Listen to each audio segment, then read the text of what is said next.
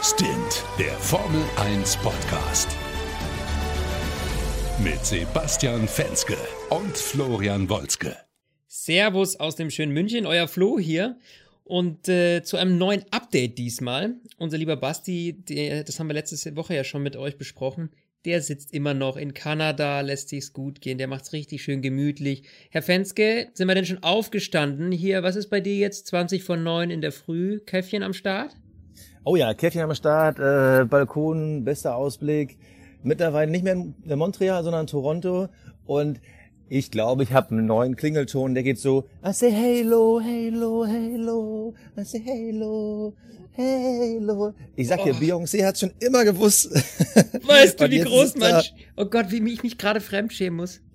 Basti, kannst du dir das vorstellen? Nein, auch von mir äh, liebe Grüße an unsere Zuhörer.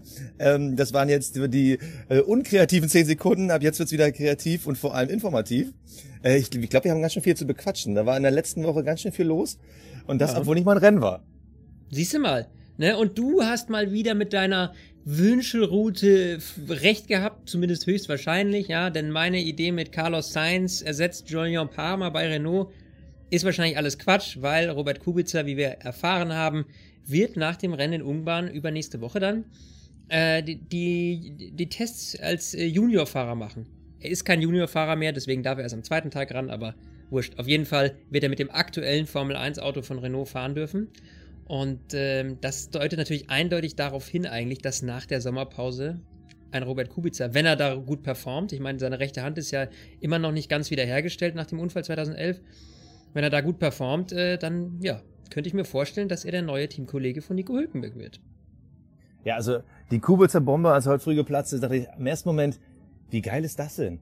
Und ich war echt verwundert, aber das denken ja wirklich alle. Ich empfehle echt den äh, Twitter-Account von äh, Mercedes und Renault, die sich da gegenseitig irgendwie abfeiern. Weil Mercedes irgendwie voll sauer, dass Renault so eine Bombe platzen lassen hat und die wollten gerade irgendwie was posten. Also sehr, sehr lustig. Die haben sich ja gegenseitig ein paar GIFs oder GIFs oder wie man es nennt, geschickt. Sehr empfehlenswert. Nee, aber Kubica, ja, es ist irgendwie so eine kleine Cinderella-Geschichte. Es ist irgendwie total cool, dass der Typ irgendwie die Chance bekommt, nochmal ins Auto zu steigen. Man muss fairerweise sagen, Kubica war ein talentierter Fahrer in seiner aktiven Zeit. Vielleicht ein bisschen überdurchschnittlich, aber er war jetzt nie so ein Übertalent, wie jetzt ein Vettel oder ein Hamilton war. Aber allein diese Geschichte mit der kaputten Hand, dass man wieder die Chance gibt, finde ich ist super. Und ich sag mal, wenn er nur ansatzweise performt, sehe ich ihn eigentlich schon anstelle von Julian Palmer nach der Sommerpause starten. Naja, du also, darfst doch nicht vergessen, viele ähm, wichtige Stimmen der Formel 1 sagen ja auch, dass er äh, sein Potenzial damals nie richtig ausschöpfen konnte, bis dann zu diesem Unfall. Und deswegen, ja, vielleicht kommt da noch was. Andererseits mit über 30. Hm. Ja, also äh, ich glaube sechs Jahre, sechs Jahre Pause hast du gesagt, ne? Ähm, das ist jetzt schon relativ viel. Die Autos haben sich gewaltig verändert. Er ist ja jetzt, glaube ich, mit einem zwei Jahre alten Renault ähm, gefahren. Das ist schon okay, aber die Autos haben ja in den letzten zwei Jahren ja nochmal einen Sprung gemacht. Also ich bin sehr, sehr gespannt. Ähm, die Frage ist, inwiefern tut sich Renault damit einen Gefallen? Will man jetzt einfach nur einen Teamkollegen, der besser ist als jetzt Palmer? Ich meine, gut, da wird es ein paar auf dem Markt geben. Wenn wir jetzt einen haben, der mit Hülkenberg auf einem Niveau ist oder der vielleicht sogar noch vor ihm ist, das sehe wiederum sehe ich bei Kubica nicht. Und da frage ich mich auch ein bisschen, wo will Renault hin? Ist es auch ein bisschen vielleicht nur ein Marketing-Gag, also Gag in Anführungsstrichen, also natürlich trotzdem eine coole Geschichte. Aber ja, also ich hinterfrage so ein bisschen die Situation, ist das auch ein, äh, ist das ein Ding für die Zukunft?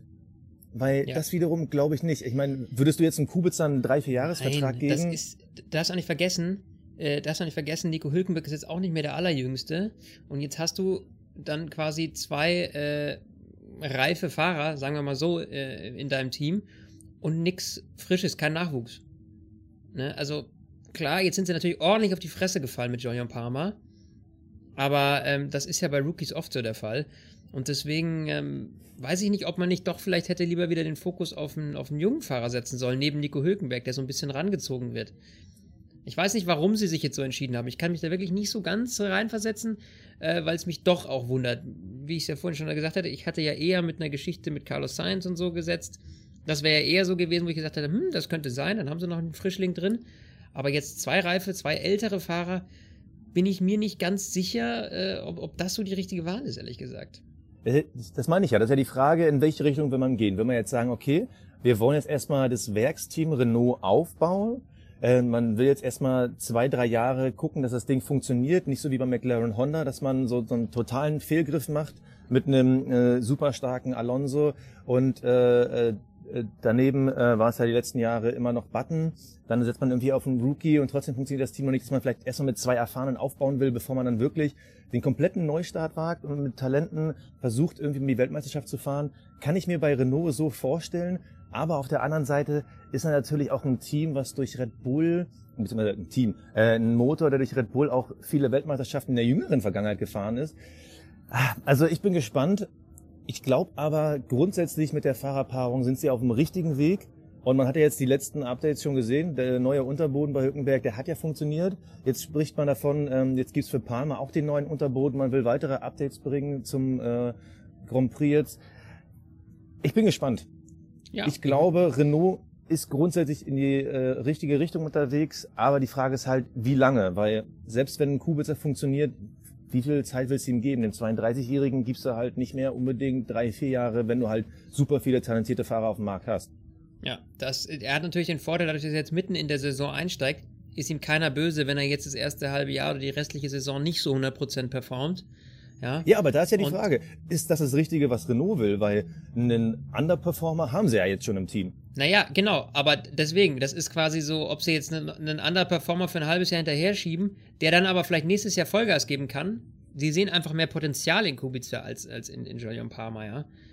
Ähm, scheinbar hat er, weiß ich nicht, mehr Biss, mehr Talent, mehr. Wir werden auch natürlich bei dem Test sehen, wie er sich schlägt. Ich bin mal ganz ehrlich schwer gespannt. Ich würde mich, mich würde auch mal sehr interessieren, wie das mit seiner Hand, also wie, wie stark die Einschränkung ist, äh, was da verändert werden muss am Lenkrad vielleicht auch, ne? Ja, also bisher hat man ja nur gelesen, die mussten dann irgendwie die, die rechte Schaltwippe, äh, das ist ja quasi das Hochschalten, das muss umgebaut werden. Hast du jetzt links zwei Schaltwippen, eine zum Hoch- und Runterschalten. Also das finde ich, also koordinativ super aufwendig, super schwierig, aber wohl technisch relativ simpel umzubauen. Also, hm. Wir Gut, für ein Formel-1-Team ist das grundsätzlich ja kein Problem, sowas äh, umzubauen. Also ich meine, das ist ja wahrscheinlich die, die, das, das kleinste Problem an der ganzen Sache. Also ich bin mal schwer gespannt und ich glaube, dass von dem Test ziemlich viel abhängt und ich meine, spätestens in der Sommerpause werden sie bekannt geben müssen, ja, weil äh, ob es wird oder nicht. Ähm, und ich denke mal, dass dann Julian Palmer endgültig äh, vom Haken ist, ne? Naja, vielleicht sehen wir ihn ja nächstes Jahr bei McLaren wieder. Wer, wer, weiß, wer weiß. Ja, das kommt natürlich drauf an, ja. Okay, ja. lass uns doch mal über das Hauptthema sprechen. Das Dach über dem Kopf, ja. Wie hast du reagiert, als du letzte Woche gelesen hast, Halo kommt? Was war dein erster Gedanke? Mein erster Gedanke war, what? Weil irgendwie hat doch Sebastian Vettel noch letztens Shield äh, getestet und jetzt äh, heißt es plötzlich Halo. Und als ich dann natürlich gelesen habe, dass Jean Todt das Ding noch, noch mit allem, gegen alle Meinungen der Teams durchgepresst hat, ja, das ist einfach, weiß ich nicht, ich verstehe nicht, warum man das so, so, so extrem verfolgen muss, dieses, dieses Thema, ja. Anstatt dass man sich in Ruhe Zeit nimmt oder noch ein bisschen mehr entwickelt, ein bisschen mehr forscht, nein, jetzt einen Schnellschuss losschicken und diesen hässlichen Dreierbügel da irgendwie drüber packen. Weil es sieht einfach, sorry, wenn ich das so sage, aber es sieht einfach scheiße aus. Es sieht einfach scheiße aus. Ja. Und ich, ich, ich weiß nicht, äh, äh ob es da nicht einfach wirklich eine bessere Lösung gegeben hat. Ich meine, Niki Lauda hat ja auch gesagt, dass das eine absolute Vollkatastrophe ist. Und er meinte auch, dass, ähm, also er war da auch meiner Meinung, beziehungsweise ich seiner Meinung, sag ich mal so, dass, ähm, ähm, ja, dass es einfach äh, wichtig ist, dass man das in Ruhe erforscht und lieber ein Jahr länger wartet damit und dafür aber eine vernünftige Lösung hat, die ein paar Jahre hält, anstatt einen Schnellschluss loszutreten, der super hässlich ist und keinem irgendwie so richtig was bringt. Und jetzt hat man es ja auch gerade geschafft, sind wir mal ehrlich, die Fans wieder ranzukriegen. Wir haben eine spannende Formel 1. Wir haben die Boliden optisch richtig geil hingekriegt. Flache, breite Heckflügel, breitere Reifen. Da ist richtig, richtig viel Aggressivität drin. Und jetzt packen wir den Jungs da irgendwie einen Schnuller ins Gesicht. Also das ist so äh, komplette Kehrtwende vom derzeitigen Kurs eigentlich. Also absolut kontraproduktiv in meinen Augen.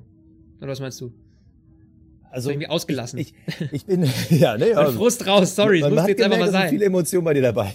Ja. Also Ich habe das Gefühl, es gibt bei der ganzen Geschichte nur Verlierer. Äh, Verlierer Nummer eins ist Jean Todt. Der wirkt so, als würde er seine Ego-Nummer da durchziehen.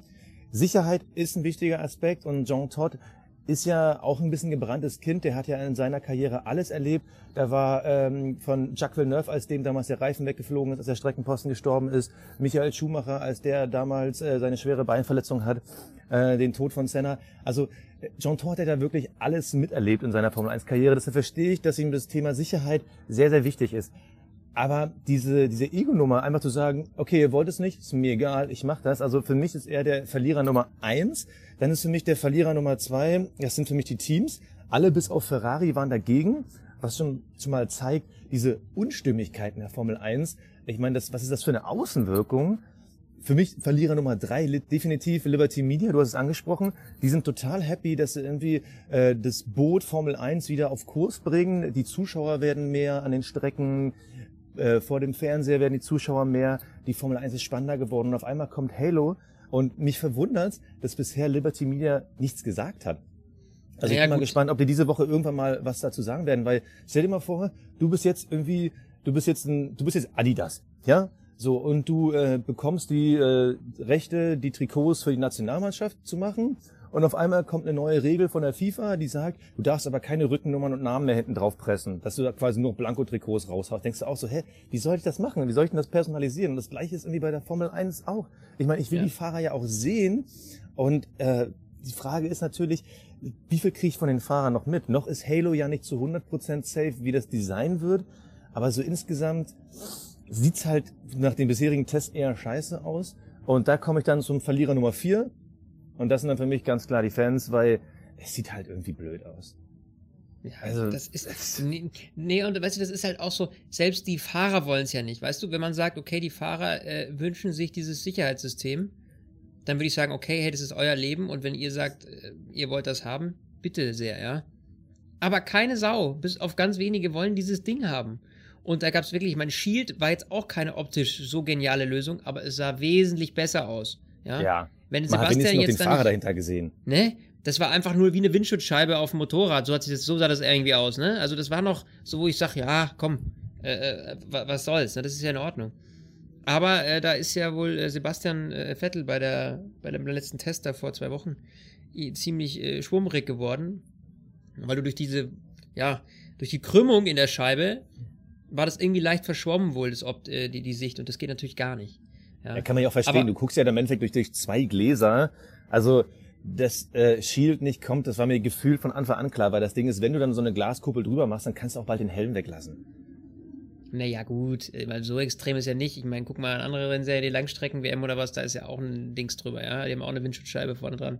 Aber ich finde doch, wenn man das ja, weiterentwickelt. hast du ja einen Meter Abstand, wie beim normalen Auto. Und Formel 1 Auto ist ja was anderes. Also ich, äh, ich kann das schon nachvollziehen, wie Vettel da schlecht geworden ist. Ja, aber das muss doch irgendwie technisch möglich sein, das Ding so zu entwickeln mit ein bisschen Forschung, ja, dass man diese Krümmung, dass man das so ausgleicht, dass das eben nicht mehr verschwommen wird. Ja. Also da, da muss man doch, oder ist das ein physikalisches Unding? Ich bin jetzt kein Physikprofessor, aber ich könnte mir vorstellen, wenn man da ein bisschen äh, Geduld reinsteckt, ja, so wie es auch äh, Lauda fordert, und das Ganze mal vernünftig entwickelt, dann gäbe es da eine Lösung. Aber nein, jetzt irgendwie nächstes Jahr da Halo durchzuboxen, oh, Jetzt haben sie gerade die Fans wieder rangebracht, ey, wie du schon gesagt hast, ne? Und jetzt kommt so eine Kacke daher, ehrlich. Oh, das ist für mich echt so, sorry, dass ich überhaupt so ausfallend bin, ja, aber das ist, ich habe mich echt geärgert, ja. Ich habe mich wirklich geärgert, du. Deswegen habe ich wahrscheinlich so eine dicke Backe bekommen, als meine Weisheitszähne rausgekommen sind, ja. Wegen dem Drama, ey. Was ich mich persönlich frage, ist, hätte Halo wirklich irgendwas in der Vergangenheit verändert? Und da zweifle ich dran. Weil wir hatten, es gab ja in diesem Vergleich mit dem Massa-Unfall, damals, als ihm da diese, äh, die, die Feder von dem Feder, äh, genau. BRR ja. auf den äh, Kopf gefallen ist, das hätte es nicht verhindert, wo ich mir denke, okay, ein Reifen, dass der auf einen Fahrer rauffällt, klar, das ist auch eine Wucht, aber da hätte der Helm auch relativ viel abgefangen. Weil okay. der Reifen ja nicht irgendwie durch den Helm geschlagen aber wäre, wer ist denn, ja wer, wer, wer, hat denn, äh, wer, wer, hat denn, wer ist denn an einer Kopfverletzung gestorben, ja? Das war doch, äh, das war äh, nur Jules, was heißt nur, um Gottes Willen, Entschuldigung, ja. Das war Jules Bianchi und das war ein Unfall, den du auch nicht mit Halo hättest vermeiden können, meiner Meinung genau. nach. Weil, genau. wenn du unter so ein Dings rutscht, ja, da zerlegt's auch den Halo. Natürlich, Und also Bianchi so- ist mit unter- unter so einen 100 Bagger da in so einen äh, Bagger reingeknallt, also das hätte nichts verändert. Und es gibt ja auch viele Stimmen, die sagen, okay, aber was ist, wenn da ein Teil drunter kommt? Ja, ja, ja, ja. Das, das Schwierige, finde ich, ist das Thema Sicherheit. Ich meine, wir selber schnallen uns alle an im Straßenverkehr.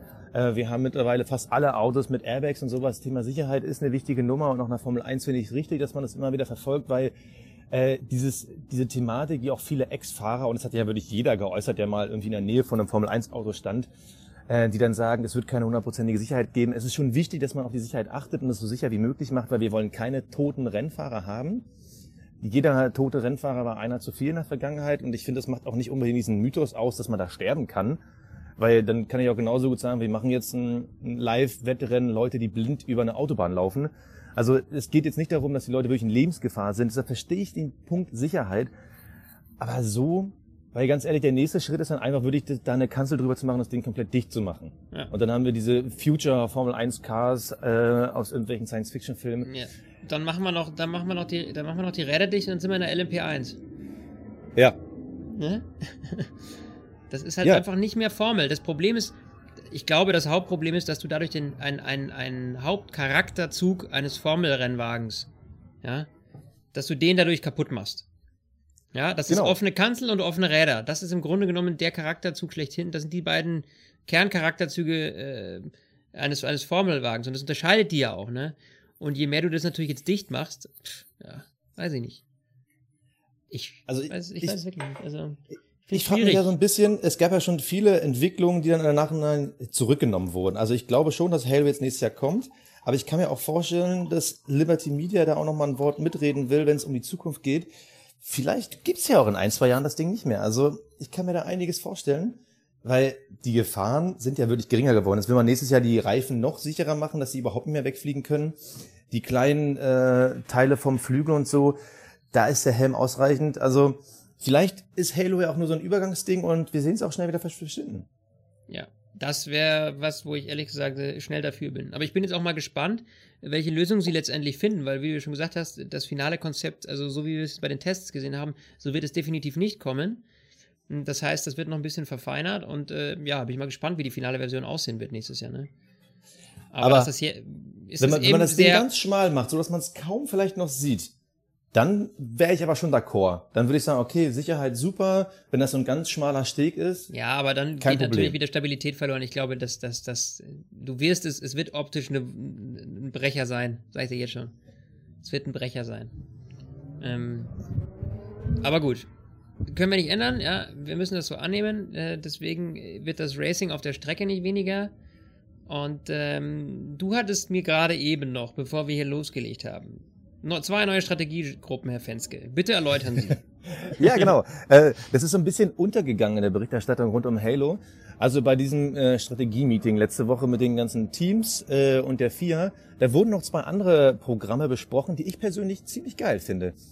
Da hat man einmal besprochen, ähm, man will eine Finanzgruppe gründen äh, und gucken, ob man nicht doch endlich einen Budgetdeckel einführt. Finde ich persönlich eigentlich ganz cool. Also man will halt gucken, ähm, ob es irgendwie möglich ist, die Formel 1 Teams mit irgendwie einem Deckel von 100 oder 150 Millionen zu führen. Dass wir jetzt die äh, vier ergründen, finde ich persönlich eine coole Geschichte. Und das zweite, das finde ich noch viel besser und ich glaube, das könnte mit ein bisschen Glück die Nachteile, die wir nächstes Jahr durch Hello haben, vielleicht wieder ausgleichen. Nämlich Ross Brown hat eine Gruppe gegründet, die sich mit dem Thema Dirty Air beschäftigt. Er sagt selber in einem Interview, ähm, mittlerweile ist die Computertechnologie so weit, dass man halt genau analysieren kann, wie sich der, das Fahrverhalten des Hinterherfahrenden entwickelt. Wir haben ja momentan das Problem durch die Dirty Air, dass wir weniger Überholmanöver haben als in den letzten Jahren. Teilweise ja Mhm. wirklich mit ganz traurigen Ergebnissen. Ich sag nur äh, Grand Prix von Russland mit einem Überholmanöver und das waren die Saubers. Und äh, jetzt will er gucken, wie man das Problem lösen kann. Das heißt, er will daran arbeiten, dass es wieder den Windschatten gibt. Und das wiederum finde ich eine sehr, sehr coole Sache, weil ich persönlich bin ja kein Fan von DRS. Ich weiß nicht, wie du das siehst. DRS wurde ja aus meiner Sicht nur eingeführt, weil man irgendwann die Autos zu gleich geschalten hat. Als man die Tankstops dann abgeschaffen hat, waren die Autos zu ähnlich und das Überholen war dann unmöglich. Deshalb hat man ja diese künstliche Hilfe eingebaut mit DRS. Was, ah, das, Ja, ich, ich persönlich spannend. mag's nicht. Da kann Weil man aber, an einer Stelle ist und jetzt kommt's halt, äh, jetzt will man halt wieder mit Windschatten arbeiten und das finde ich ist die richtigste äh, Entscheidung, die man auf diesem Treffen letzte Woche äh, treffen konnte. Nämlich, man arbeitet wieder an dem Windschatten. Finde ich super. ja, so Punkt eins, ähm, die Geschichte mit der Budgetdeckelung gebe ich dir recht, finde ich, fände ich auch gut, weil dann einfach ein bisschen mehr Ausgleich herrscht. Andererseits glaube ich, dass die Macht der großen Teams so groß ist, also äh, sowohl Ferrari als auch Mercedes und Red Bull, die, die werden einen Teufel tun und das mal eben so akzeptieren. Ne? Ich glaube auch nicht dran, weil der ganz der ehrlich, Druck, dann hast der du Druck von den Teams, der wird so groß sein, die haben so viel Macht, dass ich mir nicht vorstellen kann, dass das, dass das wirklich kommt, ja. Und ähm, Punkt, wa- was aber natürlich gut wäre, um das ganze Feld auszugleichen, ne? Keine Frage, ja. Aus Fansicht wäre das gut. Aus Sicht der starken großen Teams glaube ich eher weniger. Ähm, Na, dann was ein Punkt ist, klar kannst du ein Budget deckeln, aber du kannst ja nicht alles bis ins kleinste Detail kontrollieren. Und Nee, wir wissen ja, dass in der Formel 1 immer schon geschummelt wurde. Das McLaren hat geschummelt, Ferrari hat schon geschummelt, ähm, Renault hat schon geschummelt.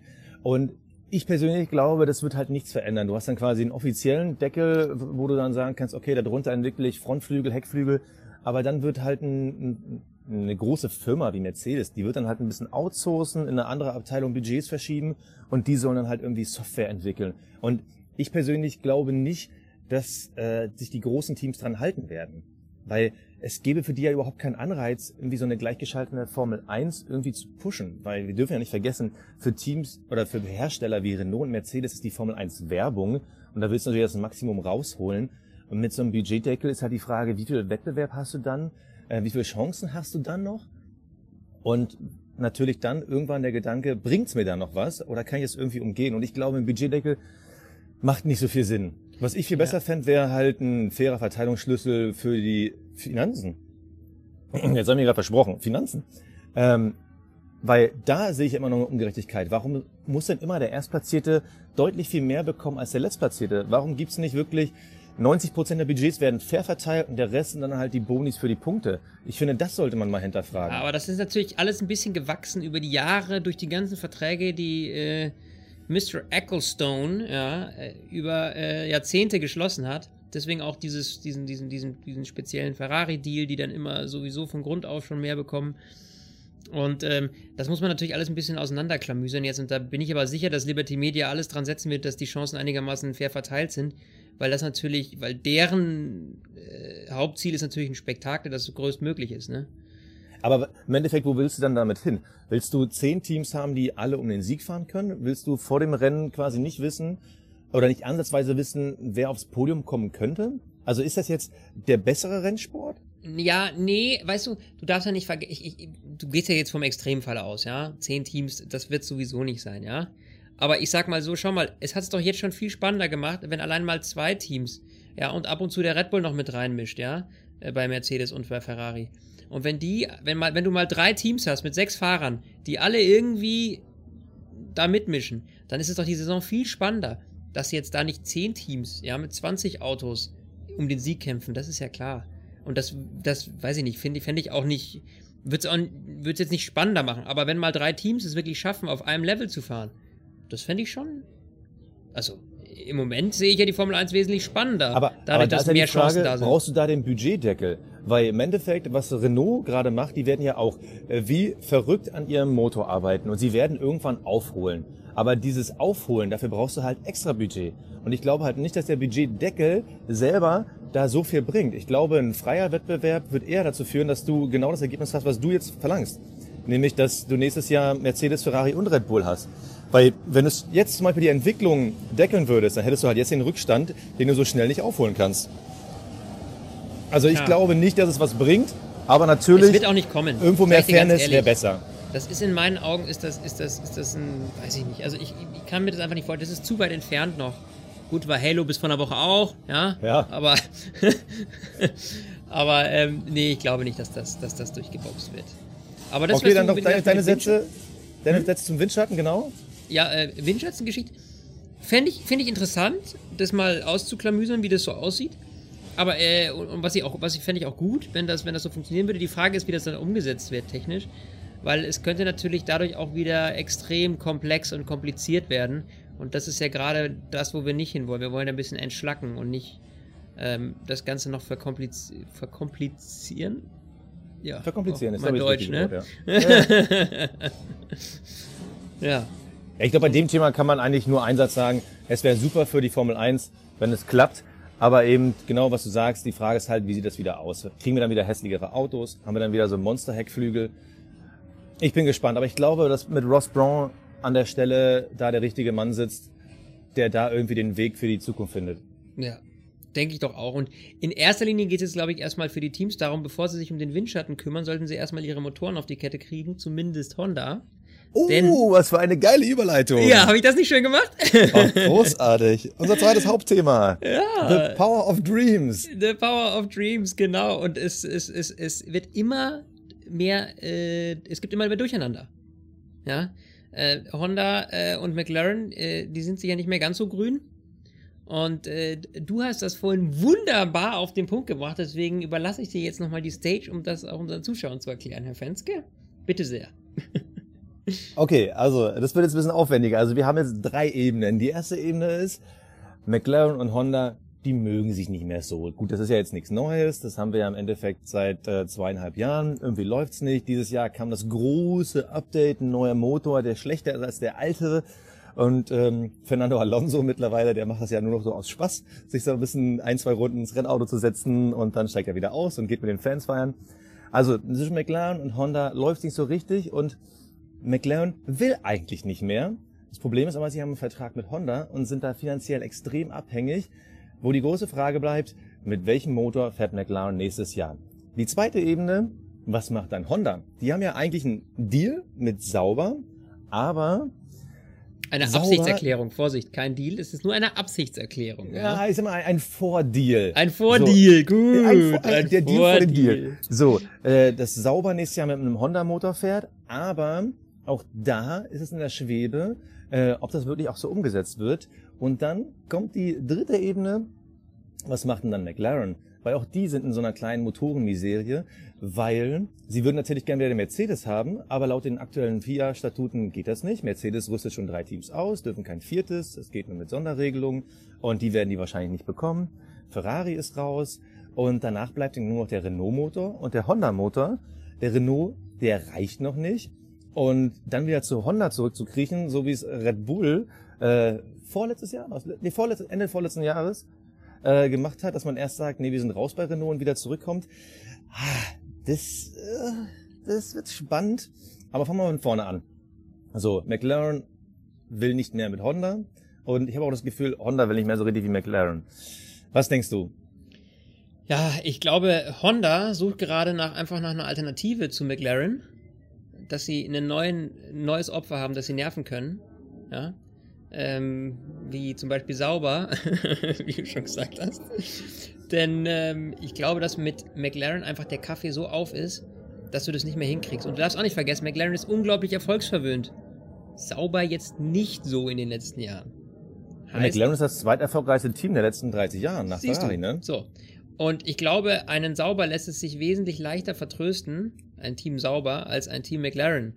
Und deswegen ist, glaube ich, für die Entwicklung her ähm, nachdem Honda ja sowieso schon unglaublich viel bezahlt. Der bezahlt übrigens auch die Hälfte der ähm, Fahrergehälter, äh, sowie nochmal richtig Asche für ihr Honda-Logo vorne auf dem Ding, ja, auf dem Boliden. Dementsprechend äh, glaube ich, dass, ähm, dass Honda es leichter hätte, wenn sie mit äh, Sauber äh, zusammenarbeiten würden, was sie auch gerne machen würden. Nur den Deal hat Monisha Kaltenborn noch ausgehandelt, bevor sie äh, quasi gefeuert wurde. Und äh, da es da keinen Vertrag gab, der unterschrieben wurde, sondern nur eine Absichtserklärung, ist das Ganze jetzt einfach immer noch nicht in trockenen Tüchern. Und Honda macht jetzt Druck und äh, erhöht den Druck auf sauber, weil die natürlich äh, wissen wollen, was ist jetzt Sache. Die müssen natürlich anfangen zu entwickeln, die müssen sowieso äh, aufholen ohne Ende. Und dementsprechend lässt Sauber die so gerade so ein bisschen zappeln, habe ich so das Gefühl, ne? Weil ich glaube, die neuen Sauber, ich glaube, die wollen, äh, die wollen Honda nicht so. Ich glaube nicht. Ja, das ist ja die Geschichte. Also Frederik Vasseur, das ist ja der neue Teamchef von Sauber, der will eigentlich so schnell wie möglich aus dieser Verabredung raus, aus diesem äh, Vordeal. Ähm, aber die Frage ist halt, was machst du an Sauberstelle? Stell dir mal vor, Honda und McLaren trennen sich. Honda wäre quasi wieder frei auf dem Markt. Ich glaube nicht, dass äh, Honda dann die Formel 1 aufgibt, weil wir wissen ja selber, japanischer Hersteller, das sind, Japaner sind sehr, sehr stolz und ich glaube, das wäre für die ein Gesichtsverlust und das ist ja für die Japaner eh das Schlimmste. Also könnte ich mir vorstellen, dass sie dann äh, schon darauf drängen, mit Sauber zusammenzukommen. Die Frage ist, wird Sauber dann das neue Honda-Werksteam und tun sich beide damit einen Gefallen? Weil McLaren natürlich viel mehr Know-how, viel mehr Erfahrung, deutlich mehr Geld in der Entwicklung. Wenn du jetzt dann irgendwie deine 10, 20 Millionen dann irgendwie als Honda bei Sauber reinsteckst, die Frage, schaffst du damit wirklich den Sprung nach vorne? Weil das wiederum glaube ich nicht. Ich glaube, es wäre ein guter Partner als zweites Team, wenn du bei McLaren bleiben würdest. Aber ich glaube, als erstes Team, also da würde sich, für sauber wäre es glaube ich ganz okay. Aber ich glaube, Honda wird sich keinen Gefallen tun. Also ich glaube, Honda wird so hart wie möglich dafür kämpfen, bei McLaren zu bleiben, weil ansonsten wüsste ich echt nicht, wohin mit denen. Und es gab ja heute schon wieder ein neues Gerücht. So, jetzt, jetzt wird's spannend. Ähm, kannst du den Japaner aussprechen? Äh, ja, ich muss ihn erstmal äh, nochmal kurz hier äh, äh, lesen. Und zwar Nobuharu Matsushita. Genau.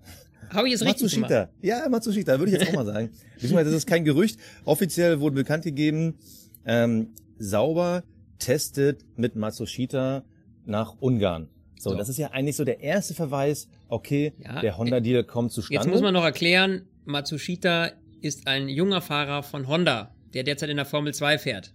Genau. So, da ist wieder die Connection zu Honda. Also für mich ein starker Wink, dass nächstes Jahr der Deal mit Honda stattfinden wird.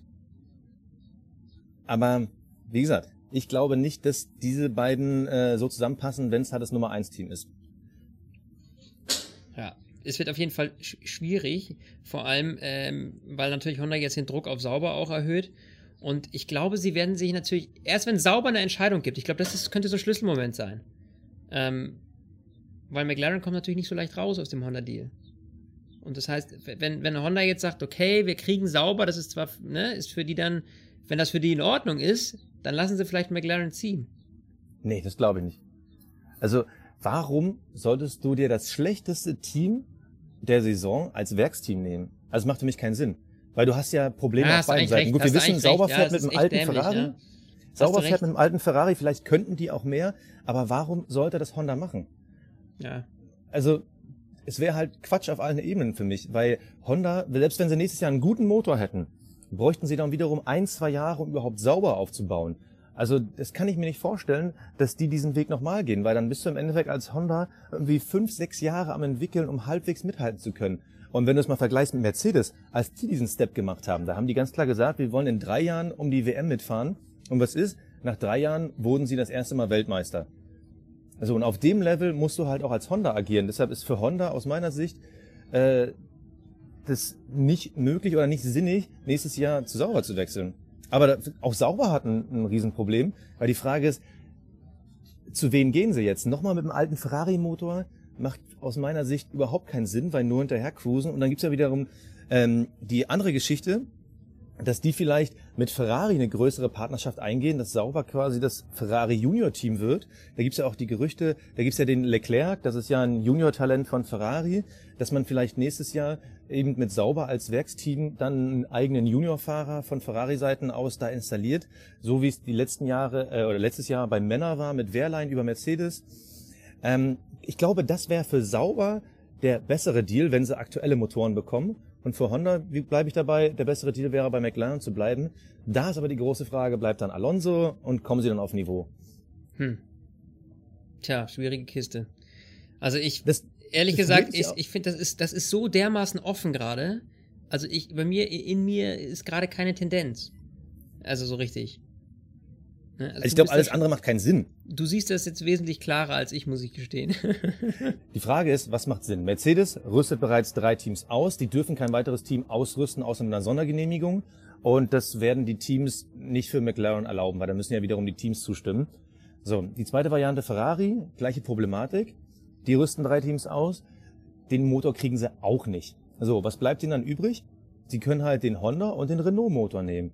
Und ganz ehrlich, wenn du als McLaren von einem Honda zu einem Renault gehst, der momentan ja auch deutlich hinterher ist und wo ich jetzt mal davon ausgehe, dass sie es nicht schaffen, bis zum Ende der Saison da komplett ranzukommen, äh, da machst du dir halt nichts besser. Im Gegenteil, du verlierst dann ja die Millionen, die dir Honda noch zusätzlich als Sponsor gibt. Wie du gerade gesagt hast, der dir deine Verträge bezahlt, der dir ja, dein ja, Logo sie kriegen ja auch den bezahlt. Motor für lau und so, ja, ja. Das ist.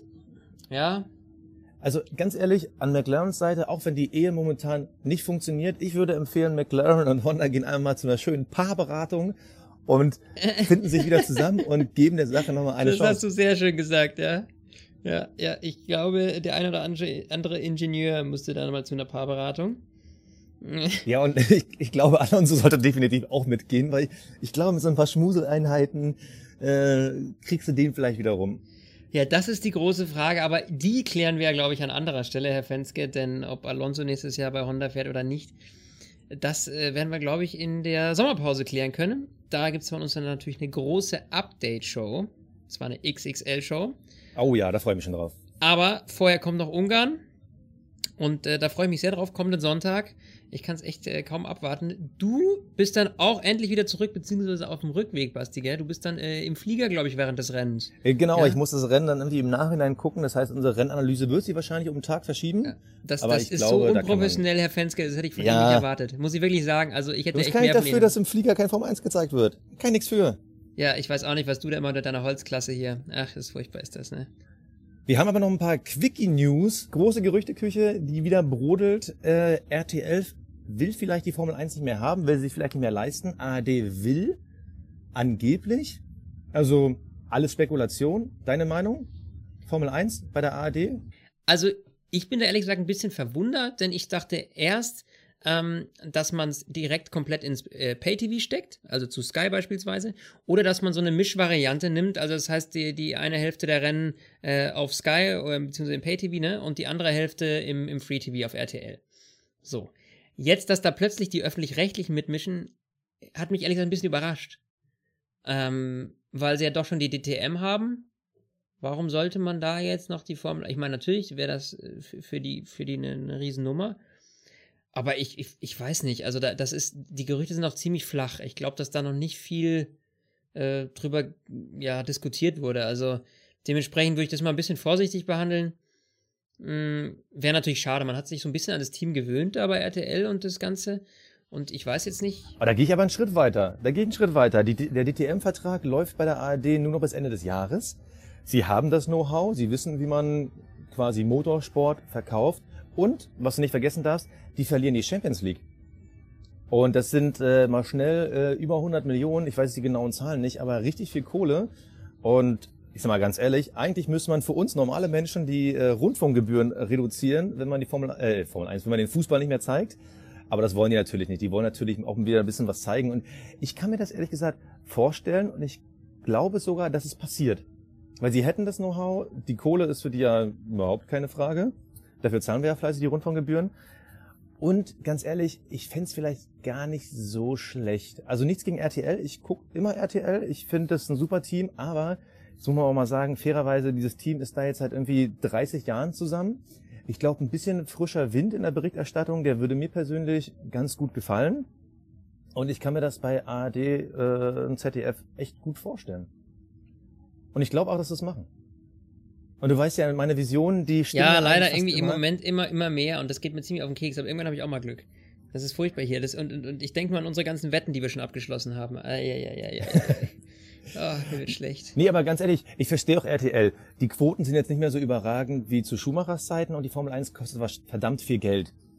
Na. Und ich persönlich glaube auch für Liberty Media, die werden natürlich lachen über dieses duale System in Deutschland, dass es da öffentlich-rechtlich und Privatfernsehen gibt. Aber das wäre für die ein Super-GAU, wenn quasi das, ich mal, das gefühlte Mutterland äh, des Automobils auf einmal keine Formel 1 mehr richtig zeigt. Also klar, die Leute können natürlich alle zu Sky gehen und sich ein Abo holen. Ja, das ist aber krass. Das ist der krass, ja. Verlust an Zuschauern Ja, wäre ja, natürlich ja, immens. ja. Ich meine, was hat Sky aktuell? Ich glaube 300 bis 500.000 äh, Zuschauer. RTL ist irgendwie bei dreieinhalb Millionen. Ja. Und es macht natürlich einen riesen Unterschied. Und Liberty Media, die wollen halt mehr deutsche Hersteller, die überlegen, VW, Audi äh, reinzuholen. Ähm, die wollen natürlich die deutschen, deutschen Zuschauer, die wollen den Hockenheim Grand Prix stärker pushen. Also es wäre für Liberty Media auf jeden Fall ein super-GAU, wenn in Deutschland kaum einer mehr Formel 1 guckt. Und wie gesagt, ich glaube, bei ARD, ZDF wäre es ganz gut aufgehoben. Tja, wird auch in der Sommerpause bekannt gegeben. Da bin ich schwer gespannt. Und ich glaube, ähm, ja, wenn das natürlich, ja, ich sag mal so, wenn das ein bisschen, ein bi- ein bisschen, bisschen fester irgendwie, ja, äh, bekannt gegeben wird. Ich finde das irgendwie noch so ein bisschen, ach, jetzt komme ich von Hundertsten ins Tausendste, aber ich finde, das ist alles noch so weich, weißt du, das ist noch so schwammig, dass ich mich da noch nicht so richtig mit äh, anfreunden kann irgendwie. Ich weiß nicht, vor allem dann, dann geht es natürlich los. Dann ist natürlich die Frage, welche Experten werden da, kommen dahin, ja? Äh, wer moderiert die Geschichte, diese ganzen Geschichten, das wird ja alles noch äh, ziemlich spannend dann gegen Ende, ne? Ja, obwohl ich kann mir einen Klaus Lufen äh, sehr gut da vorstellen, äh, statt Florian König. Aber ja, äh, wir dürfen gespannt sein. Ich glaube, das wird echt ein großes Ding, wenn wirklich die Formel 1 zu den öffentlich-rechtlichen wechselt. Ja. Naja. Ich, Aber okay, wir haben noch, wir, wir haben noch einen zweiten Quickie. Wir haben noch einen zweiten Quickie. du mit deinen äh, Quickies heute, du haust es raus, die Strategiegruppen hau da raus, die Quickies am Ende der Sendung Ja, haut da ja, raus. ja. Es ist der. Wahnsinn. Ja, ich gebe zu, im Urlaub hat man ja Zeit, mal ein Ja, bisschen ich, ich Nachrichten merke, zu lesen, ich ne? merk's, ich merk's. Ich glaube äh, wirklich, du, du hast richtig, den ganzen Tag hängt er nur in Formel 1, deine arme Freundin. Nee, das stimmt nicht, das stimmt nicht. Wir gehen auch viel spazieren. so. nee, äh, äh, persö- meine persönliche Lieblingsgeschichte äh, vom letzten Wochenende. Wir haben es auch auf unserer Facebook-Seite geteilt. Ihr könnt uns natürlich auch alle äh, dort folgen, bei Facebook, bei Twitter. Nico Rosberg war in Stanford. Für jeden, der Stanford nicht kennt, das ist, äh, glaube ich, die Nummer eins Elite-Uni der Welt. Also ich weiß gar nicht, ich glaube Stanford sind die vor Harvard oder auf einer Ebene. Auf jeden Fall, Rosberg war da und hat ein Video geteilt, wie cool er es fand und hat gesagt, wortwörtlich, ich habe mich mal hier umgehört, was man hier in der nächsten Zeit studieren kann oder nächstes Jahr. Das klingt für mich, als hätte da der Nico so ein bisschen was vor in Zukunft. Also demnächst wird er zweifacher Vater und vielleicht wieder Student. Also ganz ehrlich, finde ich eine geile Idee. Ja, du, eben. Das ist eben ein schlauer Mensch, ja? Sympathisches Kerlchen. Nicht wie dein Hamilton, der die ganze Zeit mit dicken Glitzersteckern in den Ohren rumläuft, ja? Jetzt habe ich natürlich alle Zuschauer vergrault, die irgendwelche Glitzersteckerchen in den Ohren haben, aber Nee, kann, kann man ich heutzutage finde, tragen, aber sag ich dir ganz äh, offen, ich finde es, warum nicht? Der Typ hat natürlich jetzt erstmal nicht mehr ganz so viel zu tun. Der hat natürlich noch seine ganzen Werbeverträge und diese ganzen Geschichten und dümpelt ab und zu mal auf so einem Formel-1-Rennen rum, aber irgendwie mal raus und weg von der Family ist vielleicht für ihn so als Auszeit zwischendurch gar nicht schlecht. Und warum soll der Mann jetzt nicht studieren? er Ich meine, der ist gerade. Also, Ja, warum soll er studieren? Er hat doch genug Kohle. hat doch damit also, nichts zu tun. Darum geht's doch gar nicht. Die Kohle spielt doch überhaupt keine Rolle bei ihm. Meinst du, er macht es gegen die Langeweile und vor, um vor der Familie zu flüchten? Ja, was Deshalb heißt er Langeweile? von der Formel 1 Dass er weg. noch was für sein Hirn tut. Ich meine, das hat er ja in der Vergangenheit wohl nicht so oft. Äh, als Formel 1-Fahrer äh, hast du jetzt nicht so die Zeit, äh, nebenbei noch äh, fix zu studieren. Ja? Dementsprechend, warum soll er das jetzt nicht noch machen? Der ist noch mega jung. Warum soll der jetzt nicht noch eine Runde BWL dranhängen und dann noch eine Company hochziehen? Hey, Also um mal einen Quervergleich zu machen, mein Lieblingsbasketballer aller Zeiten, Shaquille O'Neal, hat es geschafft, während seiner aktiven Karriere ein Fernstudium anzufangen und hat es äh, nach seiner Karriere beendet. Der hat einen Doktor gemacht, der hat gezeigt, äh, auch mit 100 Spielen im Jahr, man kann nebenbei studieren. Also man könnte es auch während einer- einer Formel-1-Karriere machen. man Aber könnte gut, es aber äh, eben auch ja, danach machen. Das ist doch Bullshit, was du quatscht. Das ist doch. Nee. Und du weißt ja, spätestens nach dem letzten Rennen, die beste Vorbereitung ist immer hart feiern zu gehen, dann gewinnst du auch das Rennen. Eins werde ich dir schon mal Ähm, jetzt prophezeien. Da können wir gerne drüber wetten. Das ist meine Wünschelroute, nämlich definitiv richtig. Lewis Hamilton wird nach seiner Karriere nicht studieren. Nee, die Wette würde ich jetzt auch persönlich nicht eingehen. Ich glaube, der wird dann Rapper oder äh, Fernsehstar oder äh, äh, Hollywood äh, berühmt. Genau. Okay, aber äh, letzte, letzte Frage zu dem Thema. Welchen Studiengang würdest du denn als Nico Rosberg wählen? Ich glaube, mal Gefühl kann man in Stanford alles studieren. Sportmanagement. Echt jetzt? Sowas Ja, Lames? was, was soll er denn sonst studieren? Ein Nico Rosberg. der ist doch gut rumgekommen. Internationaler Tourismus, der ist doch gut rumgekommen. Der weiß doch genau, wo man hinfliegen kann. Das wäre doch cool. Das, ja, ja, natürlich. Wäre cool, aber absolut unrealistisch. Herr Fenske. Ah. Nehme ich dir die Laune gerade? Okay. Hm, warten wir mal ab. Warten wir mal ab. Das nicht bekannte gehen. Okay, äh, bevor wir jetzt irgendwie ins Gesülze abdriften, ich bin durch mit meinen Quickies. Ja, das ist schön für dich. Und ich glaube auch, für eine Update-Show sind wir heute ganz schön dick geworden. Dementsprechend würde ich Ja. sagen, äh, looking forward äh, äh, auf Sonntag. Ungarn, das Rennen, das letzte Rennen vor der Sommerpause. Ich freue mich jetzt schon.